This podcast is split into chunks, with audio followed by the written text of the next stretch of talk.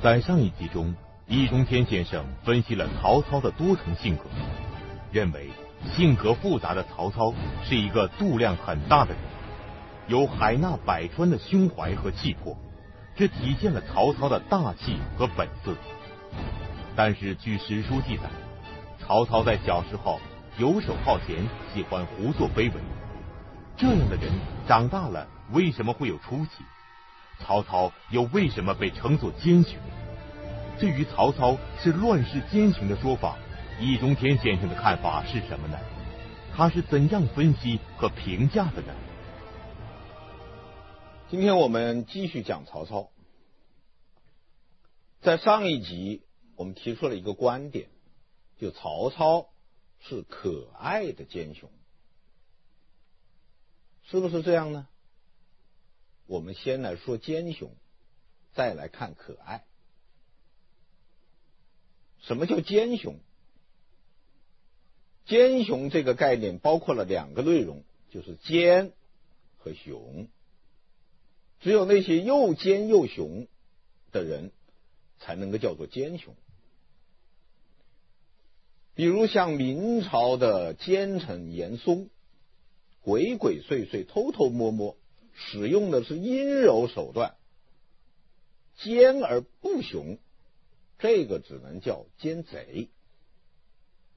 如果像东汉末年的董卓那样横行霸道、专横跋扈、雄而不奸，使用的是暴力手段，那只能叫枭雄。枭雄就是强硬而又有野心的人物。奸贼就是奸猾而又有贼心的人物，奸雄呢是奸诈而又有雄心的人物。那么曹操是不是这样的人呢？是。曹操这个人呢，从小就奸猾。曹操的家庭出身是不太好的。史书上的说法呢，说他是相国曹参之后，这是胡说。为什么呢？因为曹操的父亲叫曹嵩，曹嵩是什么人呢？是太监曹腾的养子。太监是不生孩子的，曹嵩是养子而非生子啊。那么，我们即便考证出曹腾的祖上是西汉初年的相国曹参，跟曹操有什么关系？而且在东汉末年，我们知道，乱国者宦官也。那么，一个宦官的养子的儿子，在当时的上流社会是没有地位的，人家是看不起的。认为这是一个孽种，所以曹操的出身是不好的啊。当然，这个家境很好啊，因为他的这个养祖父和他的父亲都在朝中做官，家境好，而出身门第应该说不好。曹操小时候受的教育也不好。曹操后来有一首诗回忆自己的童年，有这么两句：“叫既无三喜教，不闻过庭。”什么叫三喜教呢？三喜教就是大家都熟悉的孟母择邻的故事。孟子的母亲为了给自己儿子有一个好的教育环境，三次搬家，叫做三喜。所以孟子母亲的这种教育叫做三喜教。他曹操说这个事儿我们家是没有的。不闻过庭语是什么意思呢？讲的是孔子和他儿子孔鲤的故事。说有一天呢。孔子站在庭院里，他的儿子孔鲤呢，驱而过庭，什么叫趋呢？趋就是小步快走，是表示恭敬的动作。啊，在这个上级面前，在长辈面前，你走路要趋，就低着头，很快很快的这样走过去，这个叫趋。那孔鲤看见父亲孔子站在庭院里面，于是低着头趋。孔子说：“站住，学诗了吗？没有。不学诗何以言？你不学诗，你怎么会说话呢？是，退而学诗。又一天，孔子又站在庭院里，孔子又趋而过庭。孔子说：‘站住，学礼了吗？还没有。不学礼何以立？不学礼，你怎么做人呢？是，退而学礼。’这个故事呢，就叫做过庭语，也叫庭训。就父亲对儿子的教育，在古代就叫庭训。曹操说这个事情呢，我们家里是没有的，所以家教不好。曹操出身不好，家教不好，小时候的表现。也不好，喜欢什么呢？飞鹰走狗，四处游荡，不务正业，游手好闲啊，和一群纨绔子弟胡作非为啊。他的这个纨绔子弟的朋友有袁绍，有张邈。都是些高干子弟了。而这些人当中呢，就属曹操的坏主意和鬼点子最多。大概当时呢，也是闹得太不像话。于是曹操有个叔叔呢，就跟他父亲说：“说你这个儿子啊，实在是调皮捣蛋，不守规矩，管教管教。”那曹操的父亲就来管教他，曹操就对他叔叔有意见了，他就想了个歪主意。有一天，他叔叔走过来以后，曹操马上把嘴巴一歪。叔叔说：“你怎么了？”说：“中中中风了。”我叔叔一看很紧张，马上向他父亲报告说：“你儿子中风了，你快看看。”等曹操的父亲过来以后，曹操。非常正常。他说：“你不是中风了吗？谁中风了？谁说我中风啊？没中风啊？谁说的？你叔说的呀！你叔说你中风了。哎呀，爸呀，我叔不喜欢我，看见我就烦。他说我中风，爸你能相信吗？”曹操的爸爸从此不相信他的叔叔。您现在收看的是《百家讲坛》栏目。更离谱的是什么呢？是有一天，这几个高干子弟在那儿百无聊赖。哎呀，说今天都没什么好玩的了，是吧？那个时候确实好玩的东西也不多啊，不像现在可以上网了。你看，这这我们都是无聊啊，有什么好玩的吗？曹操说：“有件好玩的事儿，今天有人结婚，我们去闹一闹。”袁绍他们说：“闹什么闹？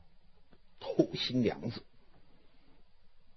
袁绍说：“好，我们就去偷新娘子。”然后一伙人就跑到这个结婚的人家啊，到了晚上，都快要入洞房了，大家都在喝喜酒。曹操大喊一声：“有贼呀！”所有的宾客都跑出来抓贼啦！贼在哪？贼在哪？好，曹操就冲进洞房，把新娘子偷出来。偷出来往外跑，这个袁绍呢笨一点，一头钻进一个灌木丛，这灌木把衣服都勾住了，跑不脱。袁绍说：“哎呀，曹操，你快帮忙，我这个地方都跑不出来了。”曹操又把手往袁绍那一指：“大家看，贼在这儿。”这袁绍一听着急，这么一使劲儿，就蹦出来了。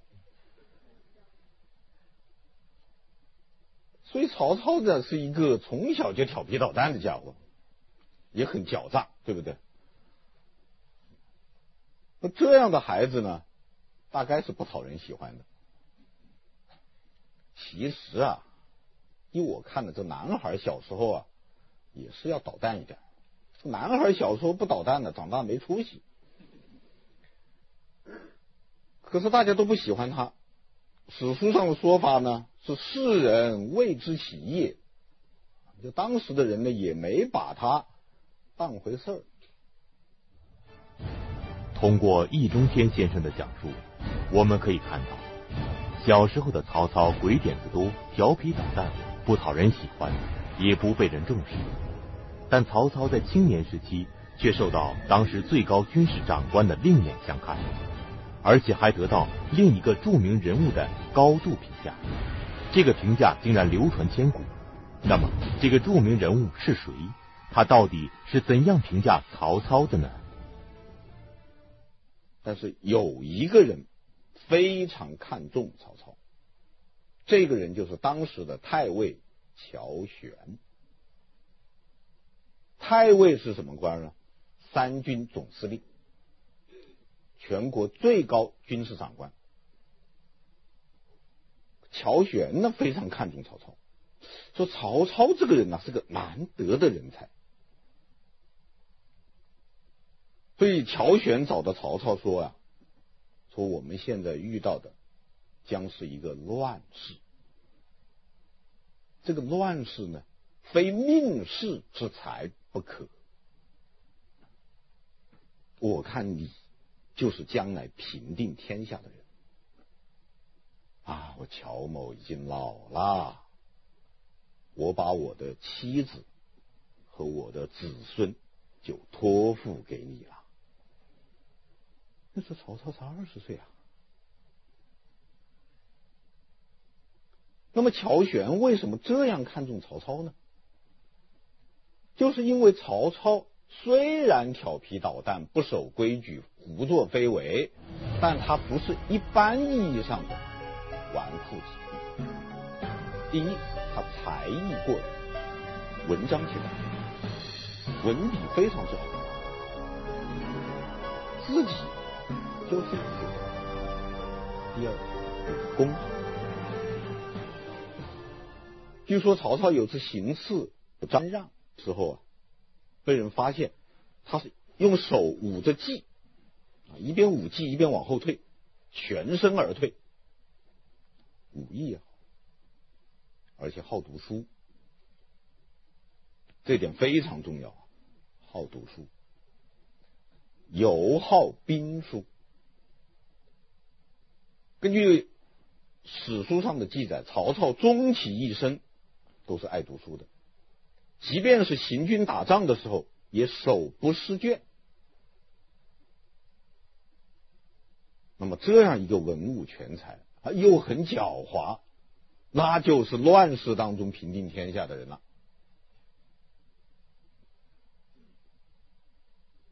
而且乔玄不但自己赏识他，来介绍他去拜见许绍。许绍是什么人呢？许绍是当时有名的鉴赏家。这个东汉末年呢，有一个风气，就是要进行人物鉴赏，或者叫人物品评。一个人要成为一个人物，要出人头地，要进入上流社会，必须有著名的人物鉴赏家给他写一个鉴定。这样才能得到社会的承认。许绍呢，就是一个有名的鉴赏家。他在每个月的初一，要对当时的人物发表一次评论，就像我们现在开新闻发布会一样。每月初一，所以叫月旦平。乔玄就跟曹操说：“你曹操要进入上流社会，出人头地，你一定要得到许绍的评语。”那么曹操就去找许绍，许绍拒绝发表意见。许绍为什么拒绝发表意见呢？现在我们不知道，也可能他是看不上曹操，也可能他觉得曹操这人不好说。啊，也可能有别的什么考虑，反正不知道什么原因，许绍是死活都不肯讲。但是我们现在也不知道曹操使了一个什么手段啊，这个没有任何记载。但是我估计的曹操是使用了一点不正当手段，逼着许绍发表意见。许绍逼得没有办法，说了一句有名的话，他说：“你这个人呐，是治世之能臣，乱世。”是奸雄。那么曹操听到这句话以后的反应是什么？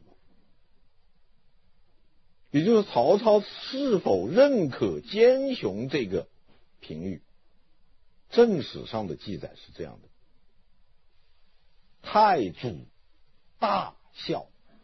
就曹操一听许绍说你是治世之能臣，乱世之英雄，曹操就哈哈大笑，哈哈哈哈哈哈哈哈哈哈！这句话到了《三国演义》里面做了改动，改成什么呢？操闻之大喜，一个是大笑，一个是大喜。一字之差，有天壤之别，表现了什么呢？表现了小说的肤浅。这个《三国演义》这个小说呀，它是要贬低曹操的。他为了贬低曹操，他不惜把大笑改成大喜。大喜给人的感觉就是曹操这个人好像从小立志就要当一个奸雄。听说我可以当个奸雄，他高兴的不得了。这不是事实，他也不合逻辑。你说哪有一个人从小立志，我就是要当个贼？我从小就下定决心要当个强盗。我从小就立下志向要当窃国大盗。不可能的，奸雄那是逼出来的。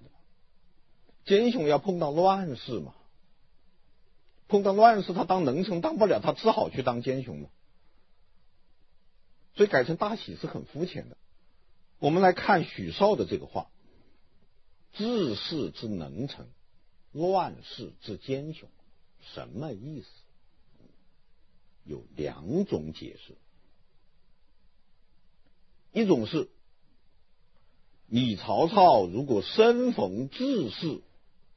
那你能够成为一个能臣。你如果生逢乱世，那你就是一个奸雄。那也就是说，曹操是做能臣还是做奸雄，看什么呢？看客观条件，是吧？看你是处于一个什么时代。第二种解释是，你曹操如果治理天下，那你就是能臣。如果扰乱天下，那你就是奸雄。成为能臣还是成为奸雄，看曹操的主观愿望。所以他这一句话是有两种可能的，有两种解释的，而甚至可能许绍说的这两层意思都有。啊，那么曹操大笑，就有三种可能。第一种可能，我怎么会是治世之能臣，乱世之奸雄呢？太可笑了，太可笑了，大笑。第二种是，啊，我如果处在治世就是能臣，处在乱世就是奸雄，成为一个能臣，故所愿也。哎，打个折扣。成奸雄也不错呀，哈哈哈哈哈！大笑。第三种呢是，哦，我要想成能成，我就能成能成；我想做奸雄，就能做奸雄；我想治理天下，我就是能成；想扰乱天下，我就是奸雄。呃，反正我什么都能干，哈哈哈哈，这太好了。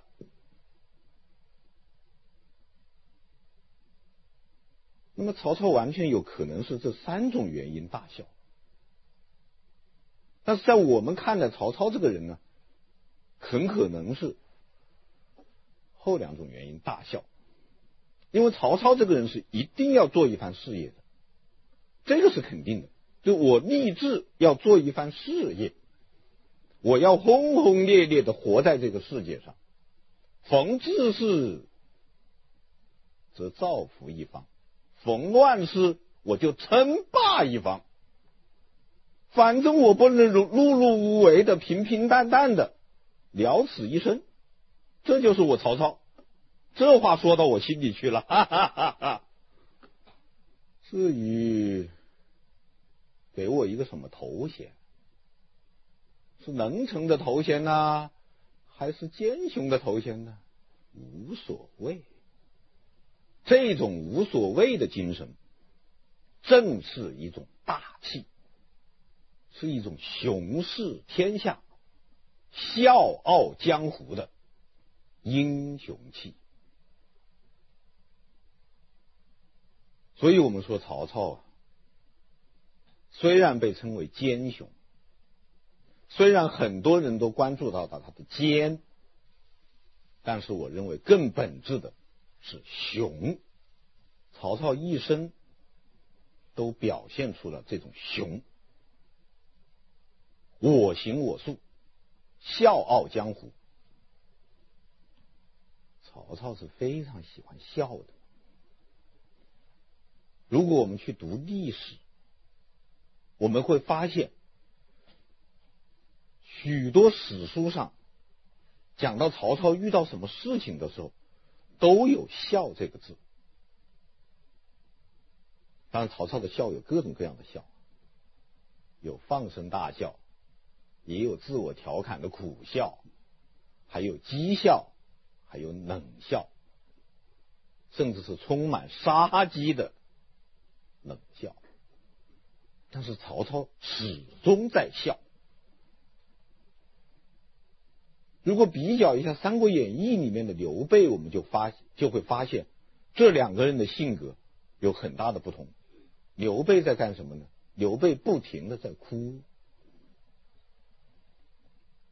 而曹操不停的在笑。曹操也哭，他的战友去世，他的朋友去世，他的亲人去世，曹操也会嚎啕大哭。但是曹操如果做错了事情，曹操打了败仗，曹操遭到人家的羞辱，曹操绝对不会哭，他一定是笑，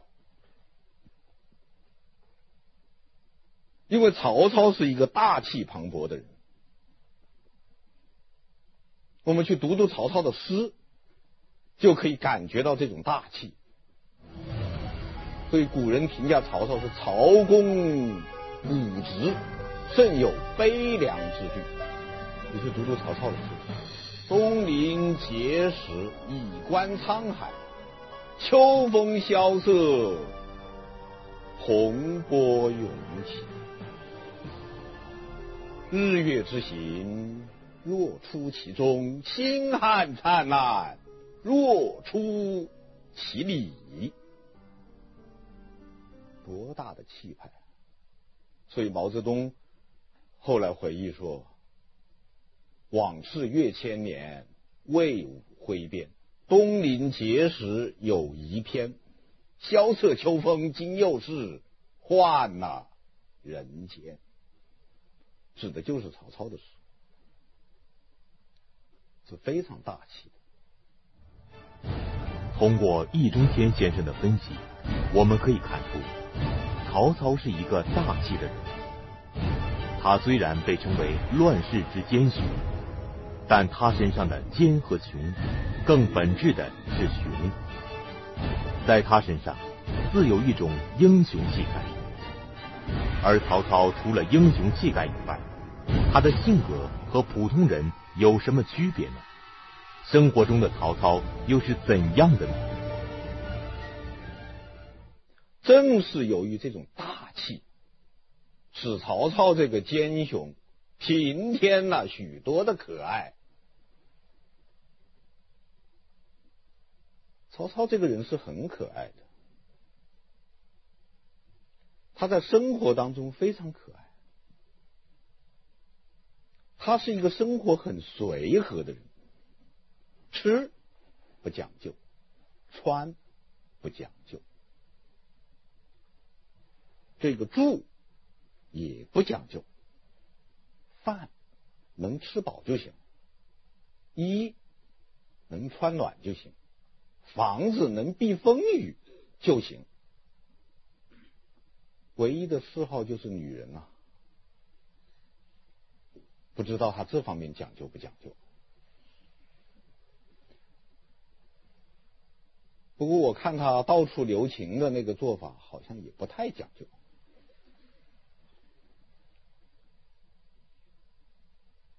他平时啊，如果不是正式的场合。他是喜欢穿便服的，而且随身呢还带个小包包，啊，包包里面装些手绢啊，啊，七七八八的一些东西，啊，挂在腰上晃荡晃荡，他也不在乎。如果不是正式开会，不是讨论什么问题，不是上朝，不是那种礼仪性的活动，啊，和朋友们一起吃吃饭，他是很随便的，说说笑笑。开玩笑说段子，谁要说一个好笑的话呢？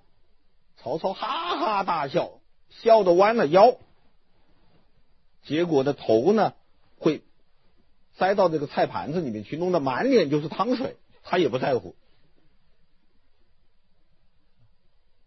所以生活当中的曹操啊，是一个非常可爱的人，战场上的曹操呢也很可爱。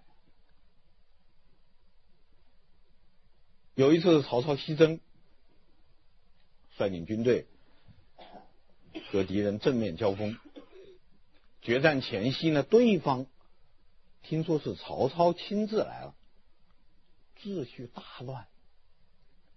这将士们呢，都伸长了脖子，踮起脚尖儿，看看曹操呢，都想看曹操。这个后面的人往前面挤，啊，前面的人呢也再往前挤，混乱不堪。这个曹操，打马上前，一个人骑着马，嘟嘟嘟嘟嘟，骑上前去了。诸位是想看曹操吧？我就是曹操，我就是。大家看，看清楚了吧？两个眼睛，一个鼻子，也是个人呐、跟你们一样啊，没什么两样啊。要说我比你们多点什么吧？告诉你。我比你们多一点智慧，非常精彩，大实话。是啊，你我都是人呢，不多手不多脚，但是我多智慧，很可爱吧？那么朋友之间的曹操就更可爱了。我们知道。使曹操能够进入上流社会，最先给予曹操极高评价的，就是那位太尉乔玄。乔玄死了以后呢，曹操曾经去祭奠他，就曹操路过他的坟前的时候，举行了一个盛大的祭祀仪式，使用了太牢的标准。太牢的祭祀仪式呢，就至少要用一头牛，然后呢，发表一篇祭文，啊，悼词嘛。曹操的悼词怎么说呢？说乔公啊，我来看你老人家了。记得你老人家当年和我约定，说将来我路过您的坟前的时候，如果不拿一只鸡。一壶酒来祭拜祭拜的话，我走出三步以外，我肚子就要疼。这是你老人家当年跟我的约定吧？今天我带着太牢来祭奠你老人家了，我的肚子就不疼了吧？你说有这样的导词吗？这也就曹操写写得出来。这个是曹操的性格所使然，也是当时的风尚所使然。当时的风尚，鲁迅先生有个说法叫“上通脱”，就是大家都很开朗。曹操的儿子曹丕也是这样的。曹丕有个好朋友叫王粲，也是著名的文学家，建安七子之一嘛。王粲，王粲去世以后，曹丕这个时候已经就是接班人了嘛，是这个虽然不叫不能叫皇太子，但是是是已经是接班人，地位很高，武官中郎将了。他带着一帮文学界的朋友，就当时这个文联作协的人嘛，是一起去。给王氏王粲送行，开一追悼会，那当然是曹丕出来致悼词了。曹丕怎么致悼词呢？曹丕说：“咱也别说什么套话、官话、屁话了。王粲这个人呢，生前喜欢听驴叫，我们每人都学一声驴叫。结果王灿呢，目前响起一片驴叫声，追悼会就开完了，非常可爱呀。”您现在收看的是《百家讲坛》栏目。那么曹操最可爱之处呢，是他说真话。大家可能要说了，曹操不是个奸雄吗？不是个奸诈的人吗？他会说真话吗？是的，曹操也说假话。他要进行政治斗争，要进行军事斗争，要在官场上混，一点真一点假话不说，那是不可能的。但是曹操只要有机会，他就说真话。他有一篇有名的文章，叫做《让县自明本志令》，又叫做《数志令》，这可以算得上是曹操的政治纲领。但是一点官话都没有，说的非常实在。曹操一开始说：“说我这个人呢、啊，其实是没有什么雄心壮志的。”因为我知道我出身不好啊，他当然他没有说我是太监的养子的儿子了，他他说我知道呢，我自己呢，这个不是那种很清高的、很知名的啊那些士人，所以呢，我最大的理想呢，就是当一个郡守，好做政教，好好的把这个地方治理好。让大家都知道呢，我曹操呢，虽然出身不好呢，工作能力还是有的。后来呢，国家遇到了动乱，我觉得一个男子汉应该为国家效劳，建功立业。我出来带兵打仗，这个时候我的要求也不高，我想当个什么呢？我想当个征西将军。我死了以后啊，能够在我的墓碑上写上一行字“故征西大将军曹侯之墓”，哎呀，我就心满意足了。可是后来董卓造乱，诸侯并起，我这个时候不能不出来保卫国家，保卫皇上。他即便是这个时候啊，我也不想多带兵，所以我每打一次胜仗，我的部队增加了以后呢，我要裁军。为什么呢？因为我的实力越大，我的敌人就越多呀。那人家都要来打我呀，我保不住自己呀。所以我胜利一回，我裁军一回。这说明什么？说明我的这个志向是有限的。但是我也没有想到，怎么现如今我给弄出这么大动静来了？那么我现在我的这个野心呢大一点了，我想当个什么呢？当个齐桓公、晋文公啊！因为现在是天下大乱，诸侯割据啊！我只想称霸，不想称帝。我现在已经是汉朝的丞相了，作为人臣之贵，已经到了极点，我心满意足，再无奢望。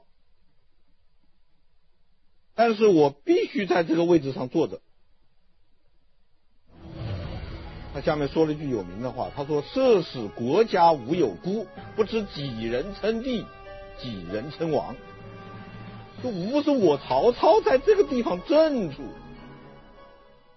那什么孙权呐、什么刘备呀，那七七八八的那些人呐、啊，不早就称皇帝了？这就是因为我曹某人在这镇住嘛。我这些话呀，不光是跟诸位说说呀，我经常跟我的老婆孩子说，甚至我对我的老婆、我的那些妾们说，我死了以后，你们一定要改嫁。为什么呢？以便把我这个志向传播出去啊！但是现在有人说，我曹操应该功成身退了，我应该到我封的那个侯国去安度晚年了，我应该把我的职务和权力交出来了。对不起，不行，职务我是不辞的。权力我是不交的，为什么呢？我现在手握兵权，才有了这一呼百应的权威。我一旦把这个军权交出去，那你们不害我吗？你们肯定都起来害我嘛。那我的老婆孩子就不能保全的吗？而且皇上也不得安全的嘛？所以我绝不交权。至于皇上分给我些土地呢，那是不需要的。我要那么多土地干什么呢？这个我让出去。所以曹操说了这么十六个字：江湖未尽，不得让位；至于异土，可得而辞。就是我可以让一些虚的东西出去，实的东西那我是不让的。这叫做不得慕虚名而处实货也。这话说的实在吧？说的再实在也没有了。你说我没有野心，我有一点，而且我的野心是一点一点大起来的。你说我有很大的野心，我不想当皇帝。我只想当晋文公、齐桓公，九合诸侯，统一中国。你说我清高，我不清高，我实在的很。我的权利，我的实惠，我一点都不让。啊，你说我不忍让，我忍让啊。呃，你分给我这些虚的东西，什么土地啊、头衔呢，我都让出去。而且最可爱的在于什么？曹操还明明白白说：“我为什么要写这篇文章？我为什么要说这些话呢？就是想让你们天下人都没话可说，都给我把嘴巴闭起来。实在的是不能再实在，这种话也只有曹操这样大气的奸雄才说得出来。”曹操这样做呢，也是非常英明的，因为他非常知道，在一个人人都说假话的时代，最有力的武器是真话。因为人家都说假话，你说真话，人家就没辙了，他的戏就演不下去了，西洋镜就戳穿了，把戏就不能玩了。只好不吭气了。当然，曹操这样说也不完全是出于斗争的策略，也出于他的天性。他确实是一个天性爱说真话的人，因此只要有机会，他是一定会说真话的，哪怕是说假话，或者说一些半真半假的话。